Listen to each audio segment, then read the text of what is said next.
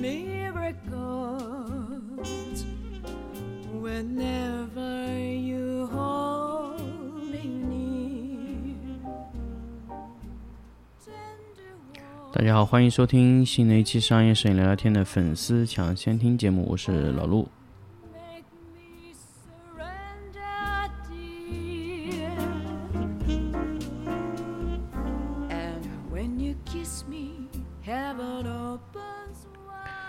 欢迎收听新的一期商业摄影聊聊天的粉丝抢先听节目。那么这一期我们来聊一下关于 LED 的 RGB WW 的合光技术。那么其实现在很多的一些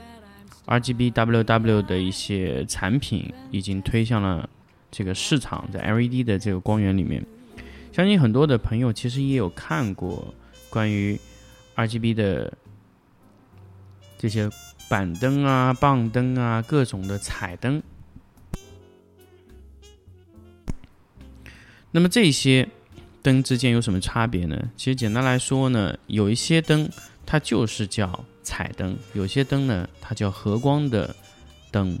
那么这两种有什么差别呢？那么关键在于一个有合光技术，或者说一个没有合光技术。那么 RGBWW 呢，它这个制作的原理啊，其实和 RGB 的一般的棒灯、板灯都不太一样。比如说，大家可以看到蓝光、金贝和神牛这一系列的灯光产品里面，它都存在 RGB 的灯珠，但是它的运作的原理和真正的 RGB 的混光的原理是不太一样的。那么很多时候呢，LED 灯它的核心，也就是说 LG LED 的灯，它在这几年它最大的缺陷是什么？就是光谱的不足。那么光谱不足，我们需要大量的和光的一些灯珠去补偿。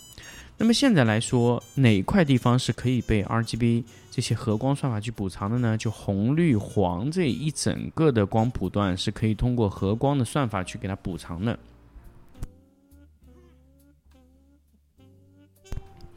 通过一系列的灯珠的一种和光啊，各自亮起自己的光谱的位置去补偿这个东西，那就很简单。就比如说我有很多的草或者说花各种东西放在这个篮子里，可是呢，总归有一些东西没有，那我可以通过其他的一些物质去把它补偿回来。那就简单来说，就是用另外的物质去补偿原有的光里面没有的东西。那么这种就是合光的算法。比如说我一杯是白开水，那另外一杯呢有淡淡的甜味，那我可以把那个甜味的水倒在白开水里面，也可以通过那个甜的度数来补偿那个甜味在这个白开水里面的缺失的那种甜的那种糖分。啊，这个呢就是和光算法的核心的价值点。那么如果说呃，RGBWW 的这个技术呢，呃，现在运用的比较好的啊、就是蓝光和爱图仕，那么其他几乎就没有。那么 RGBWW 的算法核心的价值在于什么？就是如果你在显示五千六百 K 或者说三千二百 K 的时候，那么其他的 RGB 的灯珠会不会参与补偿这些光谱？这个很关键。如果你的灯珠在亮起白光，或者说是黄光，或者说是其他的颜色，那只如果说你真的只是在 CCT 的区域之间变化，比如说我们从两千七百 K 变化到六千五百 K 这样的变化，那这在这个区间内变化，基本就是一个 CCT 的变化。那么 CCT 的变化呢，基本上控制在呃五千到五千六百 K 之间的区域，它这个地方的亮度和功率都是最大的，这个叫中间色温。就是你把两种灯珠都全功率发挥出来以后，这个色温是多少？一般都做在五千到五千六之间。这个阶段，呃，首先我想跟大家强调，就五千到五千六之间的那个区域，它是叫中间值色温。那这个中间值色温指的是那一段地方你使用到的功率都是最强的。那么，在一系列的补偿中呢，它这个最强亮度它不会是一个具体的数值，而是一个区间。那么像爱图仕做在五千到五千六百 K 的这个区间里面，你使用这个五千到五千六百 K 中的任意一个色温值，它都可以达到最大的功率值。比如说你是两百 X，比如说是六百 X，比如说是三百 X 这种可变色温的灯，基本上你只要控制在五千到五千六百 K 之间的任意一个段落里面，都可以达到最大最大的功率值，你的灯可以达到最大亮度啊。那么这个是一点。第二点呢，就是你在使用这些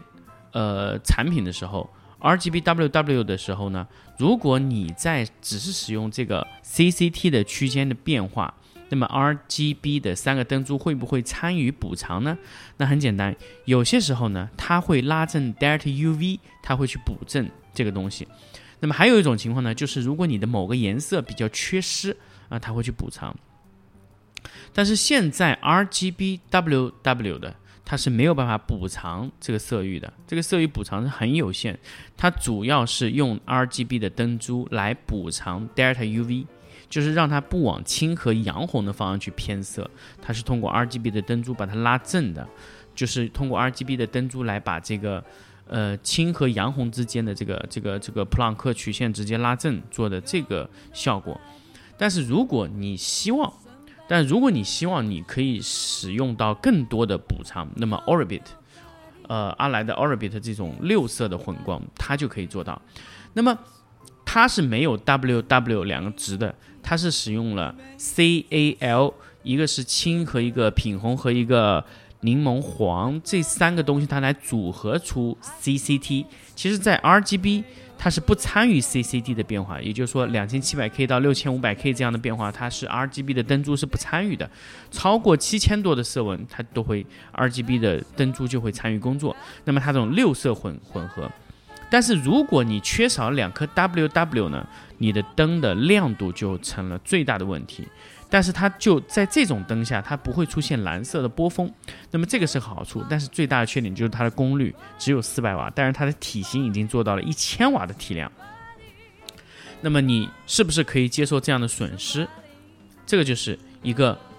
很关键的问题。就是如果你可以接受这样的功率损失，那那当然你可以去选择这样的。非常强烈的光谱的还原性的这种灯光，但是如果你接受不了，那你就就只能选择 RGBWW 的混光技术，因为 WW 一颗是暖白，一颗是正白，两颗的灯珠去通过混色得到了一个五千六到五千之间的一个色温，或者说是你往下的两千七上面的两六千五百 K 的色温，你可以去任意去通过这个灯珠来混合达到这个效果。那么 W W 就是 C C T 的那种双色温的灯珠，再加上 R G B 的补偿，这就是 R G B W W 的技术的核心价值。那么如果你觉得这样的灯你用不上，那么当然 C C T 就可以了。那么你可能只需要购买传统的那种双色温的 L E D 就可以满足你的使用需求了。但如果你希望有更多的 Delta U V 的纠正，那么这个就非常关键。那么另外一块呢，就是为什么现在有些品牌它的 Delta UV 做的不好？那么很简单，就是因为它的灯珠的筛选阶段是做的不够好的。